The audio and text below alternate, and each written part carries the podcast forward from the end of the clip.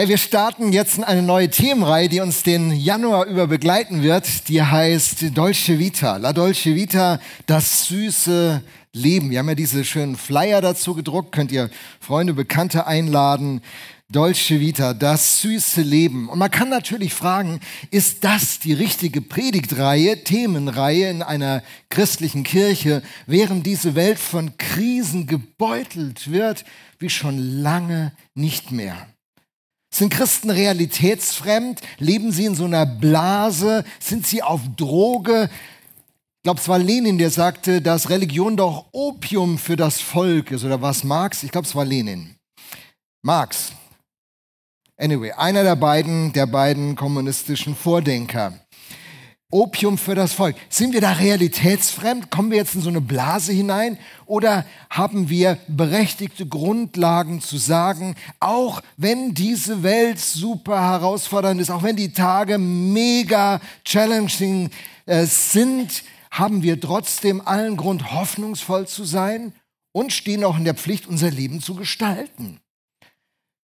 Ich denke, das Leben war immer herausfordernd. Wir kommen aus einer Zeit, wo es uns recht gut ging und wir mit recht wenig nationalen und internationalen Problemen unmittelbar betroffen waren. Aber weltgeschichtlich war die Situation noch eher so, dass das Leben immer schon herausfordernd und auch gefährlich auf diesem Planeten war. Einige tausende Jahre zurück hat ein israelitischer König, der David, folgenden Satz im Psalm 23 formuliert, der unzählige Male schon wiederholt wurde.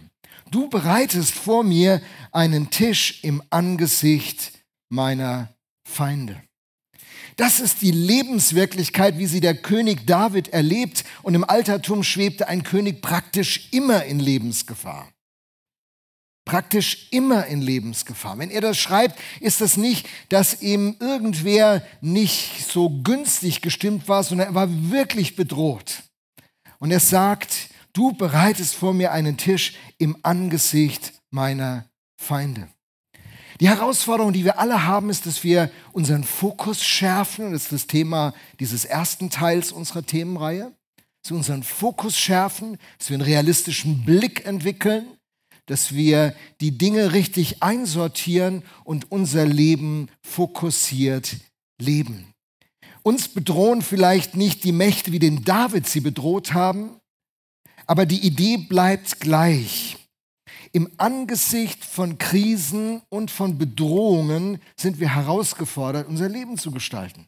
Im Angesicht von Schwierigkeiten, von, von Hindernissen, von Mühen, ob das am Arbeitsplatz ist, ob das in unseren Familien ist, in unseren Nachbarschaften, aus Freundschaften, Krisen und Schwierigkeiten werden immer wieder neu aufschlagen. Und die Fähigkeit, mit, mit solchen Situationen umgehen zu können, diese Fähigkeit zu entwickeln, das ist die Fähigkeit, die wir alle brauchen, weil die Realität ist, diese Herausforderungen kommen. Jesus ist über diesen Punkt sehr klar. Er sagt in Johannes 16, Vers 33, in der Welt werdet ihr hart bedrängt, doch ihr braucht euch nicht zu fürchten. Ich habe diese Welt besiegt hart bedrängt, das kann man, diese griechische Vokabel kann man übersetzen, in der Welt kommt ihr in schwierige Lagen, werdet ihr mit Drangsal überzogen, werdet ihr leiden. Der, der Punkt des Glaubens ist nicht, dass, dass Jesus sagt, komm zu mir und alle deine Probleme lösen dich. Ich gebe dir ein paar Gebetsmantras, die betest du runter und dann hältst du alles von dir fern. Das ist ein religiöses Denken des Altertums. Da gab es einen Altar. Und wenn man irgendwelche Speisen geopfert hat, hat man versucht, die Götter günstig zu stimmen, dass, äh, dass die, die Frau fruchtbar wird, dass die Ernte gelingt, dass das Unwetter abgehalten wird. Man hat Gott quasi manipuliert durch die Opfer. Und es gibt auch so eine christliche Variante, die denkt, wenn man nur die richtigen Gebete spricht, könnte man Gott manipulieren. Eigentlich will er nicht, aber wenn wir das so und so machen, dann wird er. Und Jesus holt uns in eine Realität. Er sagt, Herausforderungen gehören zum Leben in dieser Zwischenzeit. Ja, die Welt war nicht immer so. Die Welt war ein wunderbarer Ort. Aber an dem Tag, an dem der Mensch Gott den Rücken gekehrt hat und gesagt, weißt du was, ich brauche dich nicht, Gott, ich übernehme deine Rolle noch mit. Ich mache heute die Doppelfunktion, Gott. Ich bin Mensch und Gott in einer Geschichte. Ne? Gibt ja diesen schönen Satz, ähm, schon viele Menschen wollten Götter sein, aber nur ein Gott wollte Mensch sein. Weihnachten. So viele Menschen wollen Götter sein. Ich weiß, wie es läuft. Und seit der Mensch diese Regie übernommen hat, hat das Chaos seinen Ausgang genommen und wir leben inmitten dieses Chaos. In der Welt werdet ihr hart bedrängt. Gedeckter Tisch, der Sieg durch Jesus, während wir kämpfen. Alles gleichzeitig. Sondern das ist, das ist der Fokus, den wir, den wir haben müssen, den wir setzen müssen und begreifen müssen. Wir leben in einer Welt mit widrigen Umständen. Wir leben in einer Welt mit einem schwierigen Klima. Wir leben in einer Welt mit schwierigen Dingen. Uns passieren genauso Ungerechtigkeiten wie anderen Ungerechtigkeiten passieren. Aber, was ist das Aber? Jesus sagt, ich habe die Welt besiegt. Ich habe die Welt besiegt. Der Punkt ist nicht, ich aber habe gebetet. Ich, Lothar Kraus, weiß, wie man betet. Jawohl, da kommen Schwierigkeiten, aber ich weiß, wie man betet. Ich habe den richtigen Bibeltext gelesen, den halte ich hoch und dann bleibt alles von meinem Haus fern. Das ist alles nicht der Punkt. Menschen haben nicht diese Macht. Ich habe die Welt besiegt, sagt Jesus. Und in diesem Sieg gestalten wir unser Leben. Und das ist ein Spannungsfeld. Mal erleben wir das Leben stärker von der Herausforderungsseite und mal stärker von der geistlichen Siegesseite. Mal werden Gebete am laufenden Band erhört, dass man denkt, wow, was für eine Zukunft liegt vor mir.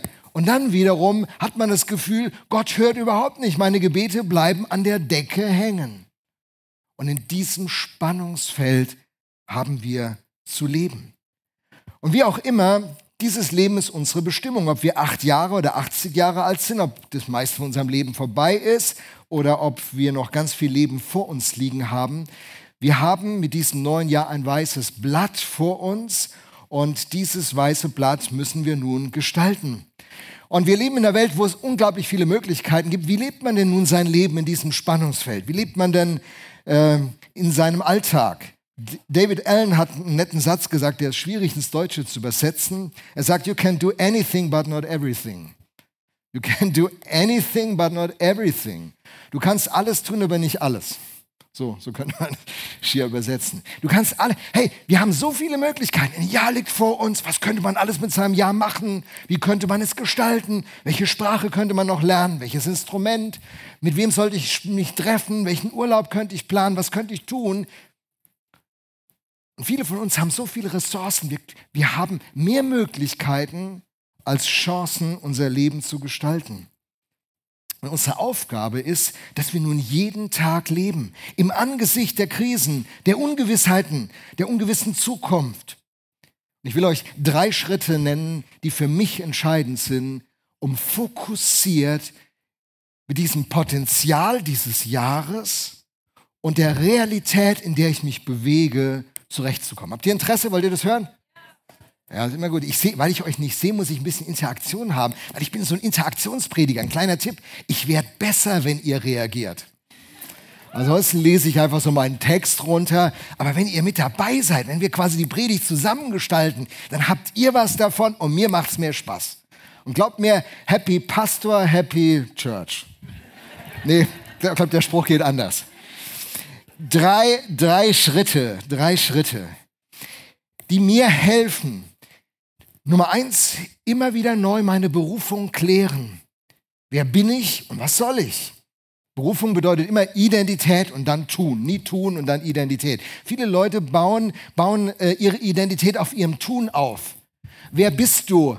Ich bin Maschinenbauingenieur. Ey, ich wollte nicht wissen, was du beruflich machst oder was du studiert hast. Ich bin Elektriker. Ich wollte auch nicht wissen, was du gelernt hast.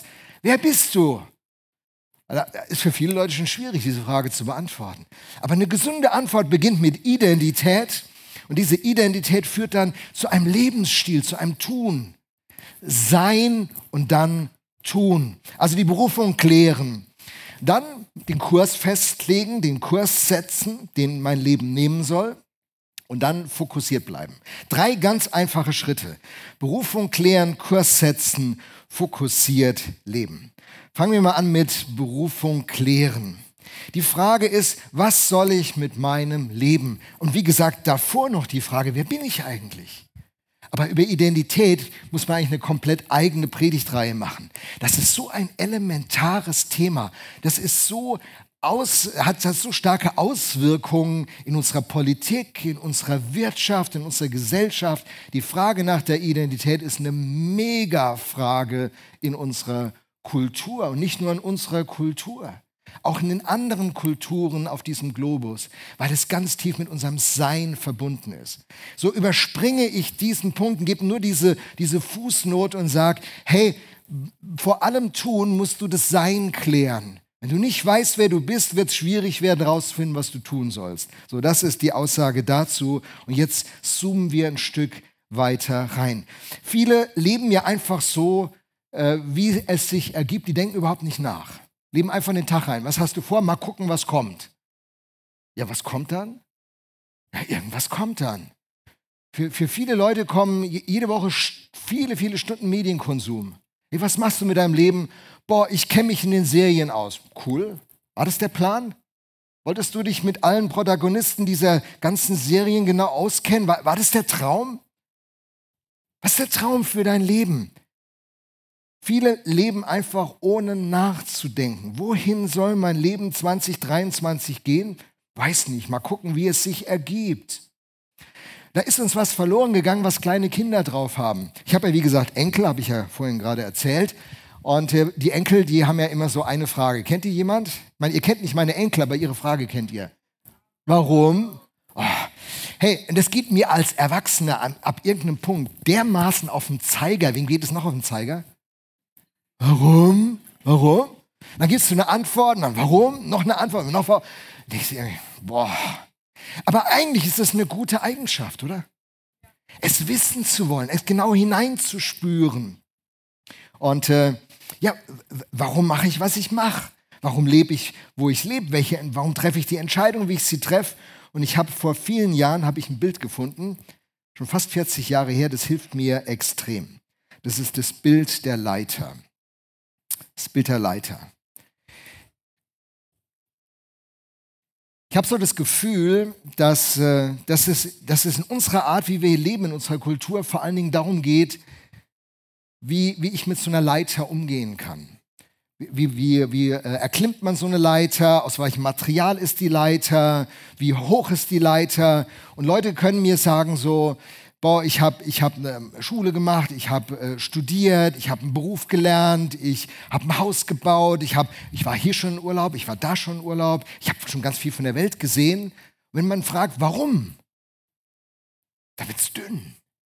So, Le Leute sind super fähig, mit dieser Leiter umzugehen. Leiter als Bild des Lebens, wie das Leben im Alltag läuft ich bin toll organisiert, ich habe meine Finanzen im Griff, meine äh, ETFs funktionieren, ich habe auch in Aktien investiert, war letztes Jahr nicht so toll mit Aktien. Und äh, so, Leute können da genau, und ich habe meine Karriere, meinen Karriereplan und dann will ich Abteilungsleiter sein und dann will ich, warum? Auf diese Frage haben ganz viele Leute keine Antwort. Und das Bild ist, dass man mit dieser Leiter perfekt in unserer Gesellschaft umgehen kann. Selbsthilfebücher sind ein, ein, ein dreistelliger Millionenmarkt. Leute wollen sich selber immer mehr optimieren. Wie, wie habe ich mehr Fitness? Wie ernähre ich mich gesund? Wie, wie äh, kriege ich eine Work-Life-Balance rein? Warum willst du eigentlich eine Work-Life-Balance? Nebenbei, wieso ist Work und Life ein Gegensatz? Das verstehe ich bis heute nicht. Aber egal. Ähm, und so, so optimieren Leute ihr Leben. Und auf die Frage, wo, wozu machst du das? Ganz schwierig. Simon Sinek hat uns in einem seiner, äh, einen der berühmtesten TED Talks hat er das Thema auf den Tisch gebracht. Start with why. Frag immer erst warum. Er sagt, ganz viele Unternehmen und ganz viele Organisationen, die entwickeln keine Dynamik, weil sie, weil sie die Frage nach dem Warum nicht beantworten können. Und es ist nicht nur eine Frage des Unternehmens, sondern auch die Frage des Lebens. Viele Leute können die Frage nach dem Warum in ihrem Leben nicht beantworten. Wenn du fokussiert leben willst, wenn du einen Unterschied ausmachen willst, wenn du einen Unterschied bewirken willst mit deinem Leben, musst du die Frage beantworten können, warum? Warum bist du in dieser Welt? Warum machst du, was du machst? Warum lässt du, was du lässt? Warum guckst du so viele Serien? Warum liest du wenig Bücher? Warum machst du viel Sport? Warum machst du keinen Sport? Warum lebst du, wie du lebst? Das ist eine ganz wichtige Frage. Ganz, ganz entscheidende Frage. Und der, der Punkt ist der bei der Leiter nochmal. Man kann mit dieser Leiter perfekt umgehen. Leute können sagen, ich bin da in zwei Sekunden bin ich oben und dann wieder unten. Es geht alles ganz easy. Und meine Frage ist, steht deine Leiter eigentlich an der richtigen Wand? Steht deine Leiter eigentlich an der richtigen Wand? Du hast dein ganzes Leben investiert, du bist so perfekt mit der Leiter, aber steht deine Leiter eigentlich an der richtigen Wand? Wie wirst du die Frage am Ende beantworten? Hat es sich gelohnt? Hat es sich gelohnt, so viele Stunden auf der Arbeit zu sein? Hat es sich gelohnt, so viel Geld in irgendwelche Projekte, Wohnungen, Investments zu investieren? War es das wert?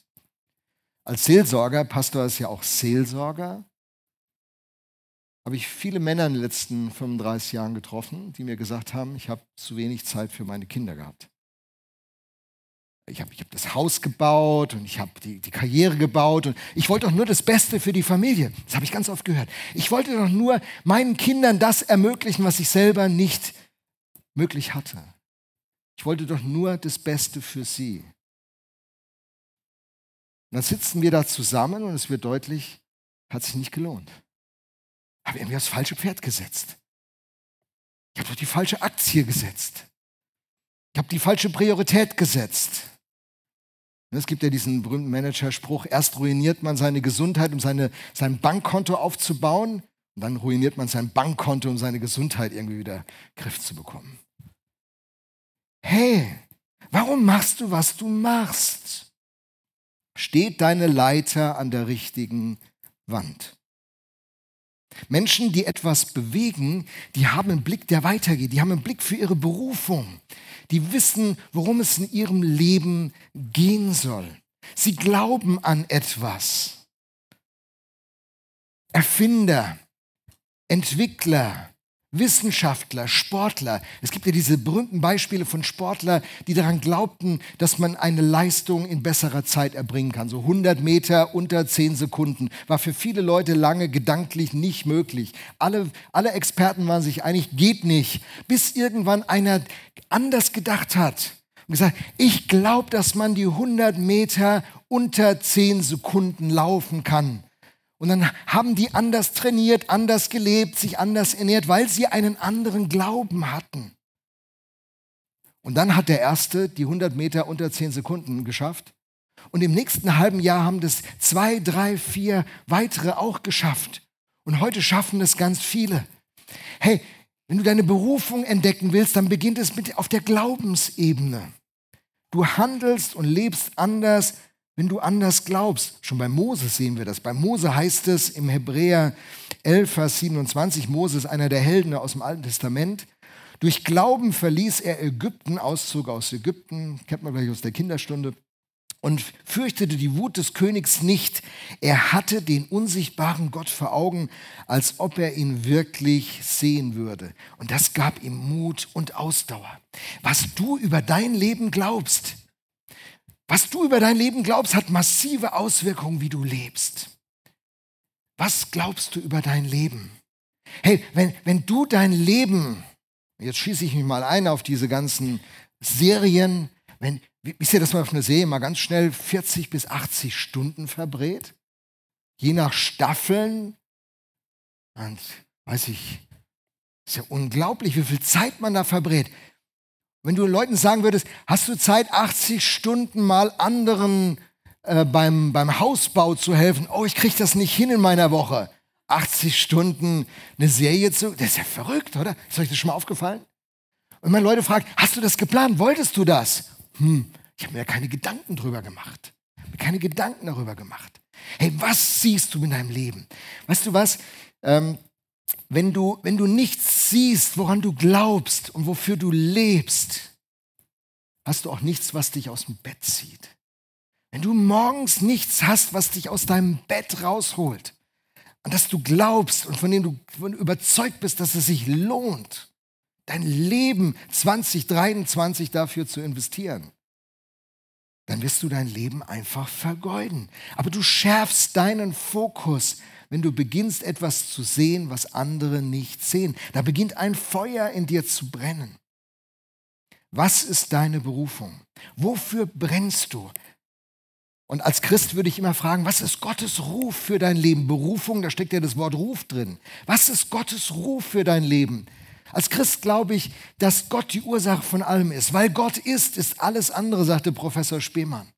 Und aus dieser Überzeugung glaube ich, dass mein Leben nicht nur irgendwie ebenso so eine Schachfigur ist, die irgendwer übers Brett schiebt, sondern dass es für mein Leben eine Bestimmung gibt dass es, dass es eine Berufung gibt, dass es eine Idee für mein Leben gibt, dass es einen Sweet Spot gibt, wenn ich in den hineinkomme. Dann komme ich in diesen Flow, dann bewirkt mein Leben einen Unterschied, dann brenne ich, dann lebe ich mit Leidenschaft, dann lebe ich mit Begeisterung, dann lebe ich mit Zufriedenheit und mit Dankbarkeit. Und mein Plan ist für 2023, ich will noch mehr in diesen Sweet Spot kommen. Ich will eine Berufung erfüllen. Und ein erfülltes Leben gibt es, wenn man eine Berufung erfüllt erfüllt? Welche Berufung erfüllst du mit deinem Leben? Das ist eine Schlüsselfrage. Was würdest du mir antworten, wenn ich jetzt zu dir an einem Platz käme, Mikro, alle können zuhören? Mache ich jetzt nicht, ne? Aber überleg mal, was wäre deine Antwort? Was zieht dich morgens aus dem Bett? Was lässt dich brennen? Was ist eine Leidenschaft in deinem Leben? Was ist eine Berufung? Bei was wüsstest du, wenn du das getan hättest oder wenn du dort gewesen wärst, dass du mitten in dem bist, wer du bist und was du sollst. Was ist deine Bestimmung? Wofür brennst du? Ich äh, denke, dass das eine Frage ist, die manchen jetzt herausfordern. Sagen, Luther, ja, wie finde ich denn jetzt meine Berufung? Mein, mein Leben lang suche ich schon nach meiner Berufung. Wie finde ich die denn? Ich habe dir ein paar Fragen aufgeschrieben, die dir helfen können, weil eine Berufung zu finden ist ein Prozess, ein Weg, den man geht. Und äh, um 12 Uhr werde ich, wird auf meinem Leiterblog, ich habe alles vorbereitet, wird äh, dieser Post äh, ähm, online gehen. Und da hast du dann gleich eine PDF, die kannst du dir runterladen. Da hast du einen Schwung Fragen und Vorschläge, wie du beginnen kannst, deiner Berufung auf die Spur zu kommen. Denn wenn du nicht weißt, was deine Berufung ist, musst du dich ja nicht schlecht fühlen. Weißt du, schlecht fühlen musst du, doch, musst du dich doch nur, wenn du jetzt hier rausgehst, oh, ist mir alles scheißegal, ich gehe jetzt mal wieder zu Netflix und gucke, wie ich weiterkomme in meiner Serie. Oh, jetzt plane ich meinen Urlaub und ihr wisst ja, mein Lieblings, mein Lieblingsfeindbild und dann plane ich meinen mein, mein Wohnmobiltrip ans Nordkap, genau. Das ist mein Lebensinhalt, einmal im Nebel am Nordkap stehen. Yes! Genau, und da will ich dich herausfordern. Hey, das kann doch nicht dein Lebensziel sein. Oder du, der du so viel arbeitest. Und am Ende steht auf deinem Grabstein, hä? mein Leben war nur Arbeit. Das ist doch eine Todesanzeige für ein Pferd. Doch nicht für einen Menschen. Gott hat doch was für dein Leben sich gedacht. Du bist doch unendlich wertvoll. Du bist talentiert. Du bist schön. Du bist klasse. Du hast super Lebenserfahrung. Gott hat in dich investiert. Es kann doch nicht sein, dass du einfach nur eine Randfigur bleibst. In Gottes Geschichte hast du eine Hauptrolle. Hast du deine Hauptrolle gefunden? Zu Deutsch, deine Berufung. Gott ruft dich da hinein. Okay, der erste Punkt für mich, ich muss irgendwie klarkriegen, was ist meine Berufung? Und ich weiß, was meine Berufung ist, aber ich muss das jedes Jahr neu klären.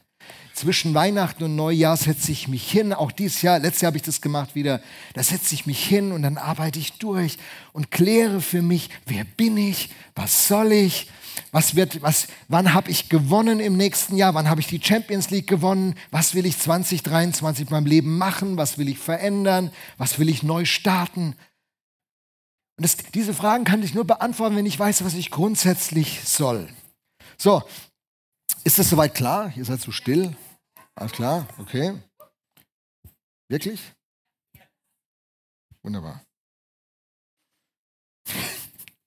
Okay, und dann, wenn ich, wenn ich weiß, was mein Bestimmungsort ist, dann kann ich anfangen, den Kurs zu setzen.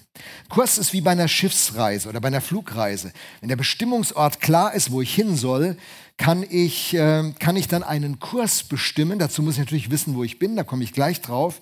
Und dann, dann mache ich so eine Reise. Und so eine Reise ist dynamisch. Manche Christen denken, Gott hat einen Plan für mein Leben. Ich stehe hier, ich soll nach da. Und es gibt nur einen Weg, nur einen Weg, nur einen Schritt. Und wenn ich den verpasse, bin ich draußen. Das stimmt gar nicht.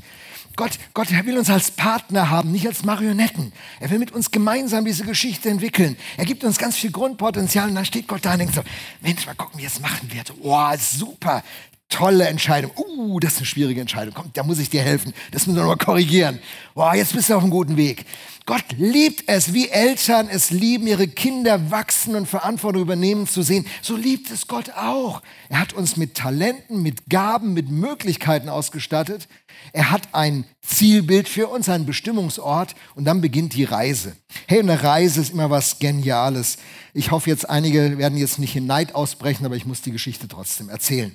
Vor zehn Jahren lud mich ein Freund auf eine, ein, ihn auf einer Schiffsreise zu begleiten.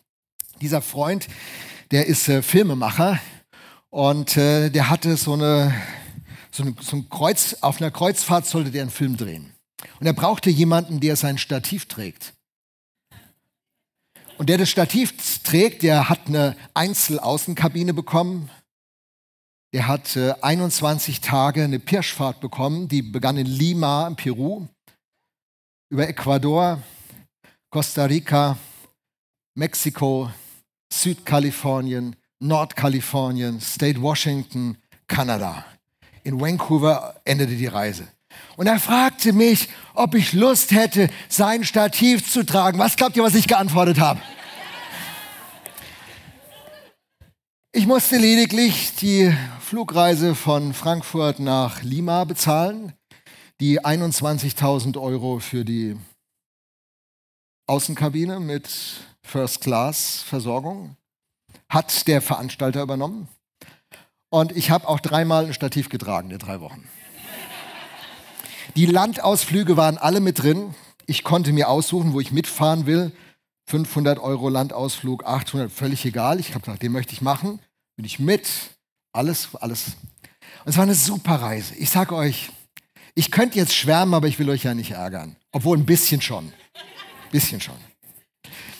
Super rein. Und dann waren wir in Los Angeles. Die haben alles für die Oscars fertig gemacht. Wir sind da über den roten Teppich gelaufen. Vor den Stars natürlich. Die waren noch nicht. War ein Tag vorher.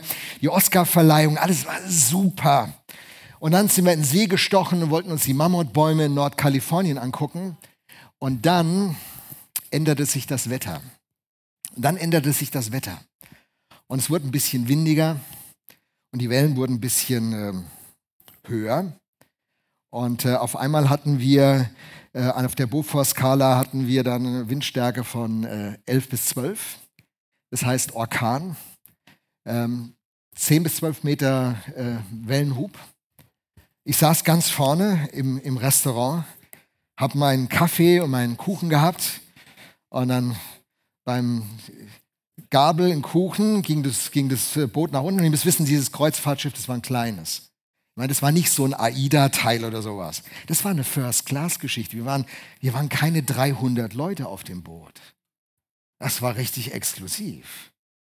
So, und dann, dann, geht, dann geht dann so nach unten das Schiffchen und dann siehst du nur noch weiß. Und dann geht es hoch, da siehst du wieder nur weiß. Mittlerweile waren fast alle in ihren Kabinen.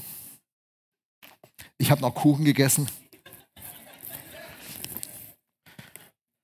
Aber nach einer Stunde war es mir richtig schlecht. Ich hätte keinen Kuchen essen sollen. Und dann fielen die Mammutbäume aus und es waren fünf schreckliche Tage auf dem Boot. Und der Kurs, der musste immer neu berechnet werden und einen Kurs berechnen, das ist ziemlich schwierig. Man musste so herausfinden, welchen Weg man nun fahren kann, was da geht. Und am Ende kamen wir dann aber doch wohlbehalten in Seattle an. Die Mammutbäume haben wir nicht gesehen, manche andere haben wir auch nicht gesehen, aber in Seattle kamen wir dann äh, schön im Hafen an. Ich habe gedacht, das Leben mit Gott ist mehr mit einem Kurs als mit einem Plan, mit einem Routenplan zu vergleichen. Das Ziel steht fest, und dann passieren Wetterkapriolen, die wir nicht beeinflussen können. In diesem Jahr werden in deinem Leben Wetterkapriolen beeinflussen, äh, kommen, die wirst du nicht beeinflussen können. Du musst mit diesen Wetterkapriolen leben und der Kurs wird neu berechnet werden. Das Ziel bleibt gleich, der Bestimmungsort bleibt gleich, aber der Weg ist manchmal sehr, sehr herausfordernd. Ich habe äh, von dieser Reise Freunden immer wieder natürlich vor allen Dingen von den schönen Punkten erzählt. Und so erzählt man als Christ oft von den schönen Dingen der Reise mit Gott. Aber es gibt auch diese vier, fünf Tage, wo du nur noch weiß siehst, entweder Himmel, die Wolken oder eben das Meer, weil alles drunter und drüber läuft. In der Berufung klärst du den Bestimmungsort. Du musst wissen, dass die Reise keine Spazierfahrt unbedingt und immer ist. Und dann musst du klären, was dein Ausgangspunkt ist. Was ist dein Startpunkt? Wo stehst du jetzt? Was hast du nötig, um auf Kurs zu kommen? Und ich gebe mal einen Punkt, einen Punkt, Fragen, so einen Punkt Fragen einfach mal kurz rein. Ihr könnt es nachher ähm, im Podcast nachhören, wenn ihr euch die aufschreiben wollt. Fragen, die ich mir immer stelle, wenn ich dann so eine Reflexion gehe. Wenn ich meine, wenn ich eine Inventur mache, um rauszufinden, wo stehe ich denn gerade in meinem Leben, frage ich mich, worum kreisen meine Gedanken, meine Tagträume? Wenn ich Auto fahre, meine Gedanken einfach ungerichtet durchs Gelände gehen, worüber denke ich nach? Was ärgert mich? Wonach sehne ich mich? Wovor habe ich Angst? Wofür gebe ich mein Geld aus? Wie verwende ich meine Zeit? Mit welchen Leuten bin ich unterwegs? Was möchte ich unbedingt vermeiden? Was ist für mich überhaupt nicht verhandelbar? Welche Themen ploppen in mir auf, wenn ich, wenn ich einfach mal so ganz frei assoziiere? Und ich merke, ich für mich lebe ganz oft im Selbstbetrug. Ich habe so meine Ziele und meine Gedanken, mein Bild von mir, aber die Realität meines Lebens passt nicht dazu. Mir ist es mal aufgefallen mit einer Familie, wo der Mann seine Familie verlassen hat. Und da sagte er seinen Kindern, ich, Papa geht jetzt, aber ich möchte immer das Beste für euch. Ich werde immer für euch da sein. Und dann kam es zu den Unterhaltszahlungen. Und er war nicht bereit, die Unterhaltszahlung für seine Kinder zu machen.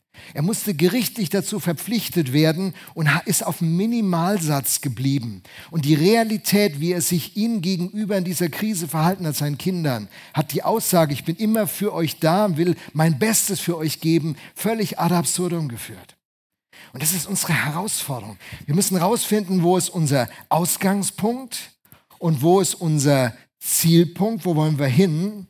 Und das wird uns eine ehrliche Rückmeldung geben äh, für unseren Kurs. Bist du dir im Klaren darüber, wo du jetzt gerade stehst? Bist du dir darüber im Klaren, wohin deine Reise gehen soll? Und meine Frage an dich ist, hast du deinen Kurs richtig gesetzt? Und dann schließlich fokussiert bleiben. Fokussiert bleiben ist am Ende das Einfachste von allem. Und deswegen der kürzeste Punkt am Ende. Ähm, es ist jedem klar, wenn man, wenn man eine Klarheit hat, wo man mit seinem Leben hin will, fällt es leichter, fokussiert zu bleiben. Und Fokus ist, der Geheim, ist das Geheimnis des Erfolges. Fokussiert sein zu können, ist das Geheimnis des Erfolges. Und wir sehen das im Sport, zum Beispiel äh, bei Darts. Das ist ja gerade richtig, ne? Das ist ja gerade in aller Munde. Elli Pelli, unser deutscher Gabriel Clemens, erster Deutscher, der ein Halbfinale erreicht hat in dieser Darts-WM. Super. Aber der Typ ist voll fokussiert. Der Raum ist voll mit 3000 Leuten, die haben da fast ein Oktoberfest, Partystimmung und der Typ ist fokussiert. Der ist fokussiert, der hat ganz lange trainiert, der hat auf ganz vieles verzichtet, um auf diesen Punkt jetzt seinen Fokus setzen zu können und auf den Punkt fit zu sein. Und er spielt nach den Regeln. Das Dartsboard muss 1,73 Meter in der Mitte, äh, also in der Höhe angebracht sein in der Mitte. Und er hat einen Abstand von 2,37 Meter. Und es gibt den Darts Caller, den Schiedsrichter, der das entscheidende Wort spricht. Und er ist fokussiert.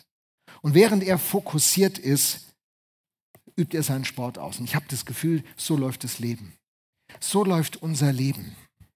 Es gibt eine Berufung, eine Bestimmung hier für, für den äh, Gabriel Clemens. Er möchte gerne zu den Top-Spielern der Welt gehören. Und darauf hat er alles, dem hat er alles unterordnet, darauf ist er voll fokussiert. Er spielt nach den Regeln, er macht seine Regeln nicht selbst, sagt, es ist mir alles egal, sondern er spielt nach den Regeln, er unterwirft sich diesen Regeln und dann fokussiert er sich komplett. Seine ganze Aufmerksamkeit, seine ganze Konzentration, sein beständiges Training, alles geht darauf zu. Und dann wirft er diese Dartspfeile. Und es gibt nur wenig Menschen, die das mit ihrem Leben machen. Viele Menschen werfen mal den Dartspfeil hierhin mit ihrem Leben, mal dahin, machen das, machen wieder jenes. Und mit 50 fangen sie an zu überlegen, ob ihr Leben auf dieser, auf dieser Spur zu einem Treffer werden wird, zum Erfolg werden wird. Und ich möchte dich dies Jahr herausfordern. Das süße Leben, das Dolce Vita, das ereignet sich, wenn du deine Berufung klar hast. Wenn du weißt, was du mit deinem Leben sollst. Und meine Frage eins, weißt du, was der Ruf auf deinem Leben ist? Weißt du, was du mit deinem Leben sollst? Wenn du es nicht weißt, mach es zu deiner Aufgabe 2023, das zu klären. Wenn du weißt, was dein, dein Ziel ist, dann mach eine klare Standortanalyse, finde raus, wo du heute stehst und werde ehrlich zu dir. Auch dazu habe ich in dem Post, der gleich auf meinem Blog erscheint, ähm, Hilfen bereitgestellt. Finde raus, wo du wirklich stehst. Und dann setze den Kurs deines Lebens neu. Als Christ begreife ich mein Leben als ein Geschenk von Gott. Meine erste und größte Berufung ist, Gott zu kennen und für Gott zu leben. Paulus sagt, ob ihr nun esst oder trinkt oder sonst etwas tut, tut alles zur Ehre Gottes. Ich möchte Darts spielen zur Ehre Gottes, ich möchte Kreuzfahrten machen zur Ehre Gottes, ich möchte auch in Serien reingucken zur Ehre Gottes, ich möchte lesen zur Ehre Gottes, ich möchte Menschen begegnen zur Ehre Gottes. Egal was ich mache, ich möchte meinem ganzen Leben zur Ehre Gottes leben. Das ist mein, mein, mein Punkt, meine Berufung, meine erste große Berufung. Und dann gehe ich in meine Aufgaben rein, finde raus, Kraus, heute stehst du da, du musst aber nach da, wie sieht der Weg aus, bestimme den Kurs und dann fokussiere ich darauf. Und um ein Ja für diesen Kurs zu finden, muss ich Nein zu ganz vielen Optionen sagen. Und äh, das ist ein Wort, das Gott einigen sagt, du hast zu zu vielen Dingen Ja gesagt. Du musst anfangen, Nein zu sagen, um zu den entscheidenden Dingen deines Lebens Ja sagen zu können. So, und das Ganze, das Ganze, das kriegen wir nur als Team hin. Diese ganze Idee, die ich jetzt mal so in ganz groben Zügen hier gezeichnet habe, die kann man nicht alleine umsetzen. Man braucht die richtigen Leute, die einen unterstützen, die einen hinterfragen, die einen begleiten, die einen, die einen ermutigen. Du brauchst die richtigen Leute, mit denen du unterwegs bist. Und am nächsten Sonntag heißt unser Thema Menschen, die gut tun, so findest du sie. So findest du das Team, das du brauchst, mit dem du gemeinsam unterwegs bist. So, jetzt habt ihr länger zugehört. Vielen Dank.